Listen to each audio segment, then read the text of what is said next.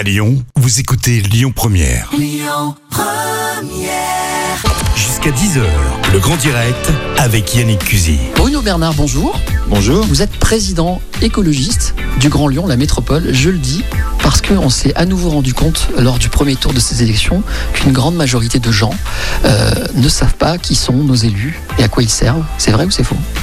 Il est vrai que beaucoup d'électeurs ne comprennent pas la compétence des collectivités, qui fait quoi et qu'est-ce que ça change à leur quotidien. Et c'est d'autant plus vrai pour ces élections régionales que les thématiques portées par les candidats, euh, notamment Laurent Wauquiez, n'avaient pas grand-chose à voir avec la compétence de la région, ce qui rajoute de la confusion pour les électeurs. Est-ce que vous avez félicité, j'imagine que oui, Fabienne Grébert Et quelle est, la première chose que vous lui avez, que vous lui avez donné un conseil après le premier tour, après son score? Elle est arrivée deuxième, je le rappelle, au premier tour pour les régionales. Et vous la soutenez, évidemment. Oui, je la soutiens naturellement euh, pleinement, mais je ne lui donne pas de conseils particuliers. Elle a une équipe de campagne et elle fait campagne. Euh, le score est plutôt euh, réjouissant par rapport au sondage, mais reste quand même euh, modeste. On aurait pu euh, espérer mieux, euh, mais il est toujours mieux d'être deuxième que quatrième ou cinquième, comme nous donnaient les sondages.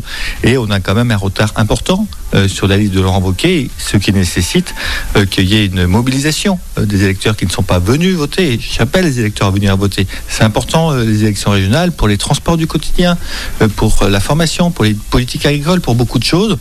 Et j'appelle vraiment les électeurs à venir voter parce que le choix de dimanche, c'est bien un choix entre reconduire Laurent Wauquiez, euh, mais une politique quand même très euh, clientéliste, très tournée vers sa communication personnelle, plus que euh, vers souvent l'intérêt des habitants. Et puis la candidature de Fabien Grepper, écologiste, qui rassemble la gauche pour passer à autre chose sur la région. Est-ce que c'est pas un peu épuisant de voir qu'en fait il y a surtout une histoire de notoriété derrière tout ça C'est-à-dire qu'il y a certes une prime au sortant, mais on voit bien que quand on est un candidat très connu, médiatique, euh, déjà on récolte plus de votes. Fabienne Grébert a ce handicap quand même, elle est moins connue.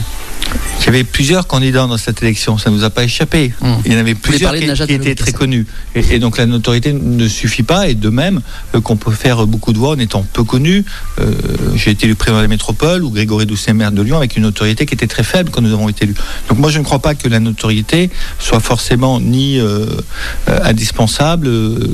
Voilà, ce qui compte c'est d'avoir un projet de- et que les électeurs comprennent pourquoi ils votent, à quoi ça sert et qu'est-ce qui va changer dans leur quotidien. C'est un peu euh, ce qu'on n'a pas réussi à faire dans cette élection, dans un contexte national très particulier, je l'ai dit, où les thématiques n'étaient pas celles euh, des élections, une sortie de crise sanitaire, donc voilà, le contexte n'était pas très bon. Maintenant, les gens ont quand même compris qu'on votait, puisqu'il y en a beaucoup qui l'ont découvert depuis quelques jours. Il y avait le problème aussi des professions de foi qui n'ont pas été reçues, ce qui est quand même un vrai scandale démocratique, euh, dont est responsable ce gouvernement qui a choisi de, passer au privé pour cette distribution de professions de foi. Donc des gens viennent de se rendre compte simplement qu'il y a des élections et j'espère qu'il y aura un sursaut euh, de la participation euh, dimanche. Alors vous avez dit, il me semble vous avoir entendu dire juste après le résultat du premier tour, vous avez vu les sondages se sont trompés, personne ne donnait les écologistes deuxième au premier tour et voilà c'est le cas. C'est pas qu'un sondage là, c'est vraiment, ou alors c'est un sondage réel. On a eu un résultat avec des électeurs. On se rend compte quand même qu'il y a d'abord très peu d'électeurs et une grosse différence entre le premier et le deuxième. Donc au vu de ces résultats qui ne sont pas un sondage, est-ce que vous avez vraiment l'espoir que Fabienne Grébert puisse rattraper ce retard? Vraiment? Écoutez, nous ne sommes pas favoris. Voilà, et, pour rattraper ce retard, il faut deux choses particulières et qui sont difficiles à réunir. Une participation beaucoup plus forte, en particulier notre électorat, les jeunes qui ne sont pas venus voter, les femmes qui ont beaucoup moins voté que les hommes, et qui a un électorat qui nous est plus favorable.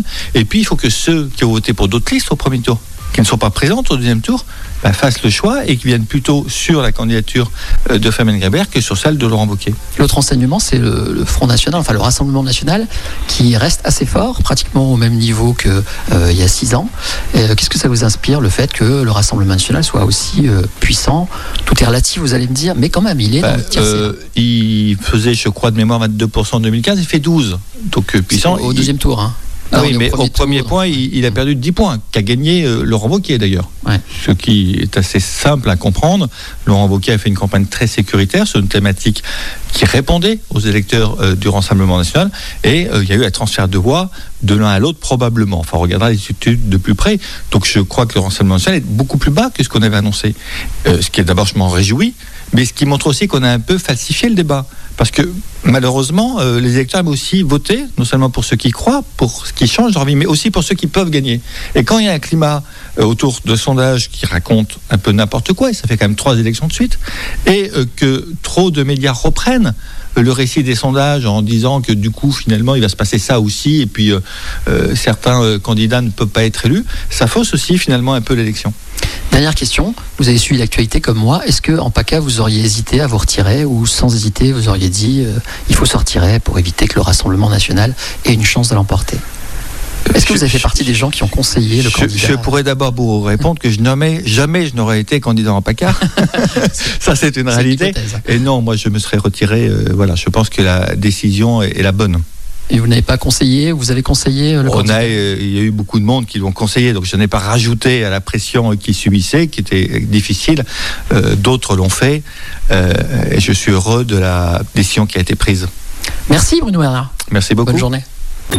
Écoutez votre radio Lyon Première en direct sur l'application Lyon Première, lyonpremière.fr et bien sûr à Lyon sur 90.2 FM et en DAB+. Lyon Première